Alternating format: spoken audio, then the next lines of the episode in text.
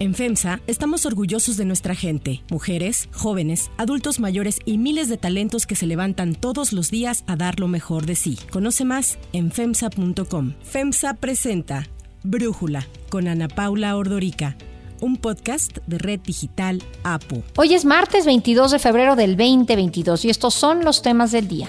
El presidente Vladimir Putin reconoció ayer la independencia de dos regiones separatistas prorrusas del este de Ucrania, lo que agrava la crisis entre ambos países. Los Swiss Secrets traen de nuevo al centro del debate la transparencia financiera de Suiza.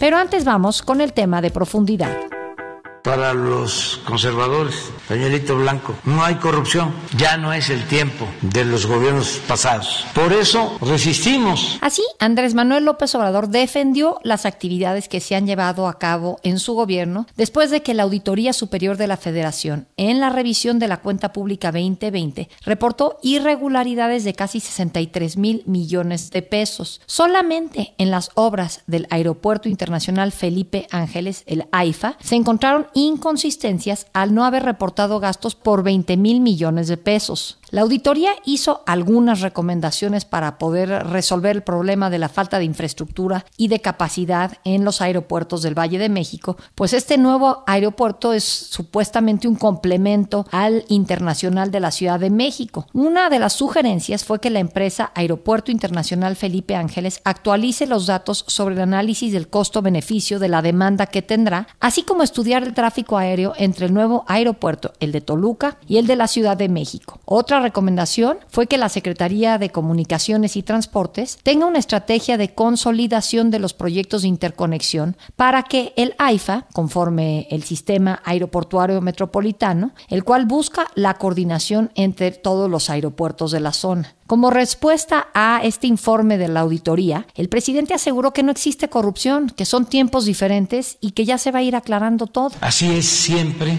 que audita todo y se empieza a aclarar. Todo esto ocurre cuando ya empezó la cuenta regresiva para la inauguración del aeropuerto, del AIFA, que va a ser el próximo 21 de marzo. A menos de un mes de esta fecha, lo que vemos son más bien datos sobre el derroche económico que fue uno, dejar el aeropuerto de Texcoco que costó 465 mil millones de pesos, dos, el costo de la construcción del AIFA, que fue de 100 mil millones de pesos, y tres, lo complicado que va a ser llegar a este aeropuerto cuando estén listos los accesos, algo que no sucederá ni para la inauguración ni en el corto plazo. El director general del aeropuerto Felipe Ángeles, Isidoro Pastor Román, dijo que se logrará la máxima capacidad en el 2052 con 90 millones de usuarios cada año. Este año será de 2.4 millones de pasajeros hacia destinos nacionales e internacionales. Este aeropuerto, con capacidad para ofrecer 120 vuelos diarios, tiene confirmados solo 7, de los cuales 4 ya están programados y confirmados para el 21 de marzo, 2 de Volaris y 2 de Viva Aerobús, mientras que otros 2 de Aeroméxico se sumarían a partir de abril y solo uno de carácter internacional a Venezuela. Estaría listo para el próximo primero de mayo, aun cuando el AIFA carece todavía de la certificación internacional. Solo a manera de comparativo, el Aeropuerto Internacional Nacional de la Ciudad de México, el Benito Juárez, tiene 1.100 aterrizajes y despegues diarios y lo usan casi 22 millones de pasajeros al año. Y a pesar de que estamos en veda electoral que inició desde el 4 de febrero por el proceso de revocación de mandato, el presidente López Obrador promocionó ayer durante la mañanera la inauguración Cuando se inaugure y lo vea la gente, se va a sentir muy orgulloso, porque querían hacer un aeropuerto en el lago de Texcoco. Sin embargo, las actividades del aeropuerto generarán, además, entre otras cosas, contaminación auditiva que dañará a 3 millones de personas y puede afectar pues incluso hasta su estado mental de toda esta población, porque cuando se planeó esta infraestructura, esta obra de infraestructura, no se tomó en cuenta que la zona metropolitana se encuentra en una cuenca, lo que hace que el sonido se comporte diferente, afectando a gran parte de la sociedad de la zona. Además, el informe de la auditoría expuso que la pintura utilizada no está acreditada para cumplir las horas de resistencia al fuego que se requieren y que hay menos prepuentes, que son los que conectan los pasillos telescópicos con las cabinas de los aviones y que hay menos de los requeridos. Por lo que se califica que la Sedena no cuenta con un eficiente sistema de gestión de obras. A principios de febrero, el general Pastor reconoció que el aeropuerto deberá recibir subsidios hasta el año 2026 como mínimo, iniciando con más de 400 millones de pesos destinados al pago de empleados. Además declaró que se espera lograr el punto de equilibrio entre el año 2025 y el año 2026. El análisis. Para profundizar más en el tema, agradezco a Fernando Gómez Suárez, analista, experto en temas de la industria aérea, negocios y turismo, platicar con nosotros. Fernando, primero te preguntaría qué opinas del informe de la Auditoría Superior de la Federación en torno a el aeropuerto Felipe Ángeles. Gracias, Ana Paula. Fíjate que es muy interesante lo que plantea el auditor, que pide actualizar el costo-beneficio del aeropuerto Felipe Ángeles. ¿Qué significa esto? Que la empresa actualice el análisis costo-beneficio del proyecto en lo relativo a las proyecciones de la demanda de pasajeros que bien mencionabas, que atenderá el Felipe Ángeles y la distribución del tráfico aéreo que se espera llevar a cabo entre el aeropuerto Benito Juárez, el aeropuerto internacional de Toluca y el AIFA, considerando, entre otros aspectos, repercusiones de la contingencia sanitaria por el COVID-19. ¿Esto qué significa? Significa que diga cómo es que va a hacer que sea rentable o viable todo este proyecto de infraestructura que está costando 80 mil millones de pesos y que habría sustituido el aeropuerto de Texcoco. Esto nos lleva a la pregunta original de todo esto. Se habla de que vamos a tener en un mes eh, la inauguración de la primera parte, ¿eh, Ana Paula, claro. de la terminal Felipe Ángeles, la primera parte porque se había proyectado los 28 posiciones de contacto para aviones en el edificio terminal y eh, viendo las gráficas recientes oficiales, los videos, pues se observa que nada más hay 14. Esto no puede quedar así porque no es un aeropuerto incipiente, no es un aeropuerto nuevo que esté atendiendo una región del país y que poco a poco se va a ir incorporando tanto aerolíneas como pasajeros y rutas. No, el aeropuerto Felipe Ángeles fue concebido precisamente para darle supuestamente la solución de saturación del espacio aéreo en el Valle Metropolitano con las operaciones que realiza el aeropuerto Benito Juárez. ¿Qué quiere decir esto? El aeropuerto capitalino pues tiene más de 35 años en un nivel de saturación ascendente y que ya los problemas de accidentes, de incidentes y de retrasos, demoras, etcétera, pues eran ya alarmantes. Se necesitaba construir un aeropuerto que desfogara, desconcentrara el actual aeropuerto Benito Juárez y precisamente la opción que buscaron fue esta, entre otras muchas que ya se había dado en diversos estudios pero de eso es un tema aparte. Considerando el Felipe Ángeles como terminal complementaria, pues si no absorbe al menos el 30% de los pasajeros que se mueven en el aeropuerto Benito Juárez, pues no tiene sentido, porque es un aeropuerto que entra a complementar, no es un aeropuerto que entre a conseguir nuevos mercados, tiene que desconcentrar. Y obviamente las inversiones que se hayan hecho con las observaciones que hizo la Auditoría Superior de la Federación en cuanto a procedimientos, licitaciones, etcétera, también es un tema a considerar, pero nos replantea justamente esto que mencionabas, Ana Paula, precisamente porque el aeropuerto capitalino pre-pandemia movilizaba 50 millones de pasajeros, según cifras oficiales. En el 2021 cerró con 35 millones de pasajeros una recuperación o una ligera recuperación, no un crecimiento, una recuperación relativa con respecto a antes de la pandemia. Eh, bajó considerable, obviamente, y al menos el Felipe Ángeles tendría que absorber de esos 35 millones, pues al menos 12. Y las proyecciones que da el director general del Felipe Ángeles, pues nos lleva a considerar que no lo va a lograr en, los primeros eh, dos años, ni siquiera en el tercero. ¿Por qué? Porque con esta condición en la cual está iniciando operaciones con muy pocas aerolíneas, con rutas pues prácticamente de prueba, pues no alcanza a calentar los motores para un despegue afortunado. ¿Qué quiero decir con esto? Las aerolíneas normalmente tienen que planear por ser inversiones considerables, los montos que vayan a aplicarse. Por, te pongo un ejemplo. Aeroméxico cuando eh, se mudó de la T1 a la T2, aquí en el Benito Juárez, tuvo que invertir 20 millones de dólares. Y cualquier aerolínea que se tuviera que trasladar al Felipe Ángeles, manteniendo sus operaciones aquí y de manera simultánea, tendría que invertir aproximadamente 5 millones de dólares mínimo en instalaciones, almacenes, equipamientos, personal, etcétera, etcétera, etcétera. Ahorita apenas van a tener muy pocos vuelos, ¿no? Entiendo que lo que anunciaron es que Viva Aerobús nada más va a tener salidas de Santa Lucía a Monterrey y a Guadalajara, este Volaris que tendrá dos vuelos al día a Tijuana y a Cancún y Aeroméxico dos a partir de abril que van a ir a Mérida y a Villahermosa, o sea, no es como que tienen que mudar todas sus operaciones, pero de todas maneras me parece poco práctico, no sé por qué por qué definieron hacer esto así las aerolíneas, ¿tú lo sabes? Bueno, yo supondría que lo están haciendo como una especie de, pues, de atención al gobierno federal, porque no están apostando un traslado efectivo de sus operaciones, considerando las rutas que pudieran implementarse desde ese aeropuerto, principalmente porque no tiene una vocación definida, es decir, hasta el momento, si te fijas, todas las rutas que están anunciando son locales, son internas, son nacionales, no hay rutas internacionales, aunque por ahí decían que una aerolínea de Venezuela podría incorporar a esto, pero es una aerolínea de carga y eh, las aerolíneas de carga normalmente son charters o no son de horario fijo.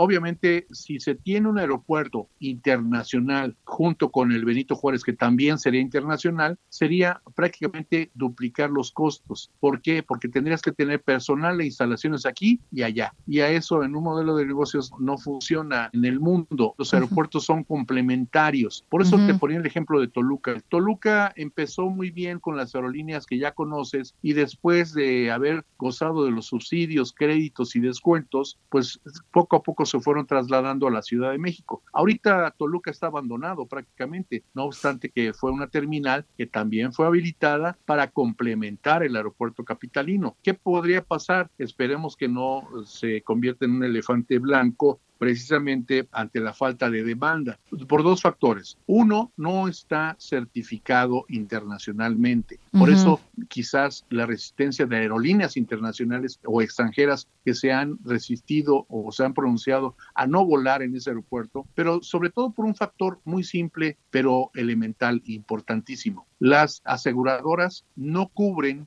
incidentes o accidentes en aeropuertos no certificados. Tú como aerolínea de cualquier país puedes volar a donde quieras, pero seguramente no te arriesgarías a poner pues en peligro la vida de tus pasajeros, el costo de tu aeronave que no no son unidades baratas obviamente como bien saben y obviamente eh, también en la cobertura de daños a terceros no te cubriría. Por una sencilla razón, las aerolíneas podrían no venir a operar a ese aeropuerto y tienen todo el derecho de no hacerlo, no se les puede obligar. Claro, podrían considerarse que van a desatender un mercado, pero para eso está el mercado del aeropuerto Benito Juárez o los demás aeropuertos u otros destinos, porque también eso podría pasar, que se ahuyentara el turismo y se fueran hacia otros destinos. Ese es el principal problema del aeropuerto Felipe Ángeles. Ojalá fuera un proyecto que hubiese considerado todos estos permisos y certificaciones a tiempo, pero alguien no le avisó al jefe del Ejecutivo y alguien no hizo su tarea, precisamente por ello algunos cambios en las secretarías de Estado y precisamente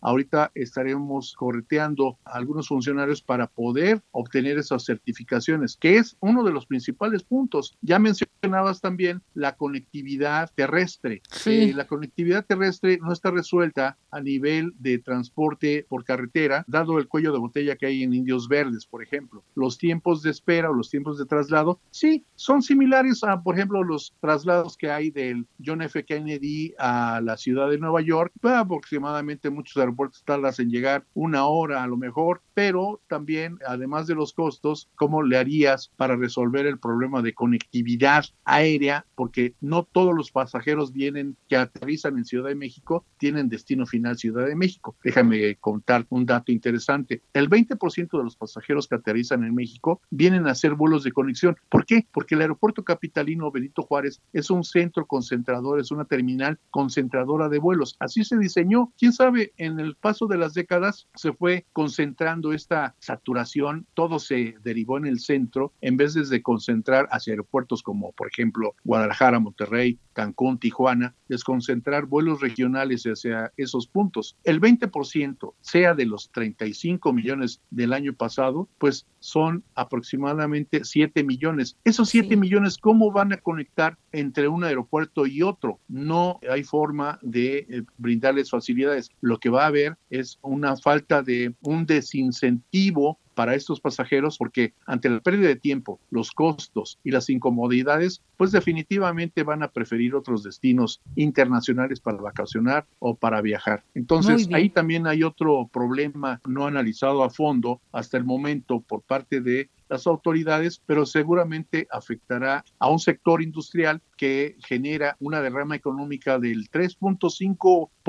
del PIB nacional, Ana Paula. Fernando Gómez Suárez, clarísimo, muchísimas gracias por darnos tu análisis y por platicar con nosotros. Si te gusta escuchar Brújula, te invitamos a que te suscribas en tu aplicación favorita o que descargues la aplicación Apo Digital. Es totalmente gratis y si te suscribes será más fácil para ti escucharnos. Además, nos puedes dejar un comentario o calificar el podcast para que sigamos creciendo y mejorando para ti. Hay otras noticias para tomar en cuenta.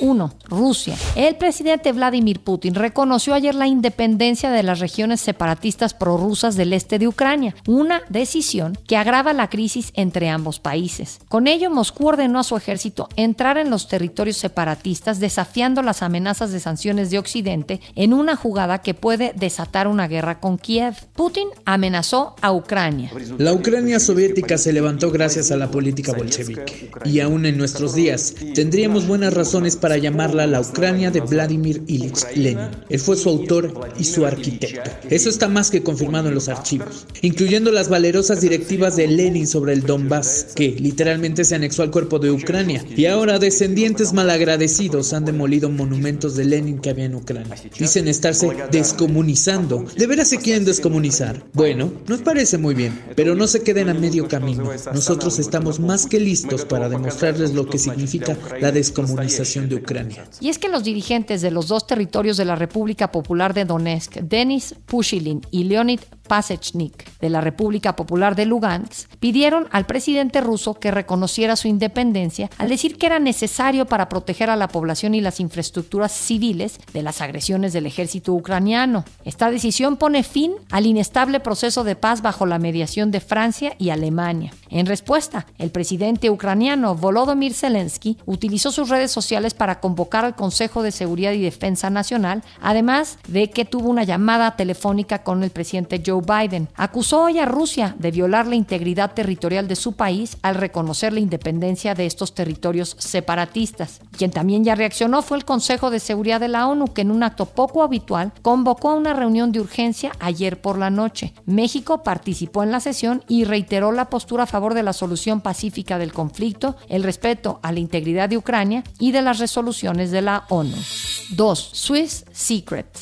La Organized Crime and Corruption Reporting Project, un consorcio de 47 medios de comunicación, entre ellos el New York Times, Le Monde, The Guardian y La Nación, revelaron este fin de semana los llamados Swiss Secrets, en los que revelan que Credit Suisse aceptó y bancarizó durante varias décadas fondos de origen ilícito o criminal. Entre los clientes del banco se encontraban violadores de derechos humanos y empresarios que habían sido objeto de sanciones en diversos países. Credit Suisse emitió un comunicado informando que los datos de la investigación eran parciales, inexactos o sacados de contexto, lo que acusó resultaba en una presentación sesgada de la conducta empresarial del banco. También dijo que el 90% de las cuentas afectadas ya han sido cerradas. Para Brújula, Valentina Lares, jefa de redacción del portal armando.info, uno de los medios que participó en la investigación, nos habla sobre los Swiss Secrets. En esta filtración hemos podido detectar la existencia de muchos clientes que son personas políticamente expuestas, políticos en sí mismos, criminales, también espías, jefes de servicios de inteligencia, etcétera. Personas a las las cuales el Credit Suisse ha tenido que hacerle una diligencia de vida mucho más rigurosa e incluso cerrar de plano la posibilidad de que guardaran su dinero allí, como fue, por ejemplo, en el caso venezolano, logramos dar con el hallazgo de las cuentas bancarias de por lo menos 20 venezolanos relacionados con cuatro tramas de corrupción, de saqueo a través de tramas de soborno a la estatal petrolera Petróleos de Venezuela. Solo en estas cuentas pasaron 270 millones de dólares. Este hallazgo lo hicimos pues contrastando la información de las cuentas con los documentos judiciales e incluso pudimos descubrir nuevos nombres relacionados a estas tramas. Vale decir que esta es una filtración, es una muestra de la cual los venezolanos son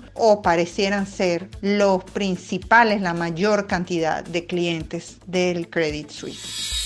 Yo soy Ana Paula Ordorica. Brújula lo produce Batseba Feitelson. En la redacción, Airam Narváez. En la coordinación y redacción, Christopher Chimal. Y en la edición, Omar Lozano. Los esperamos mañana con la información más importante del día. Oxo, Farmacias ISA, Cruz Verde, Oxo Gas, Coca-Cola FEMSA, Invera, Torrey y PTM son algunas de las muchas empresas que crean más de 245 mil empleos tan solo en México y generan valor como parte de FEMSA. FEMSA presentó Brújula con Ana Paula Ordorica, un podcast de Red Digital APO.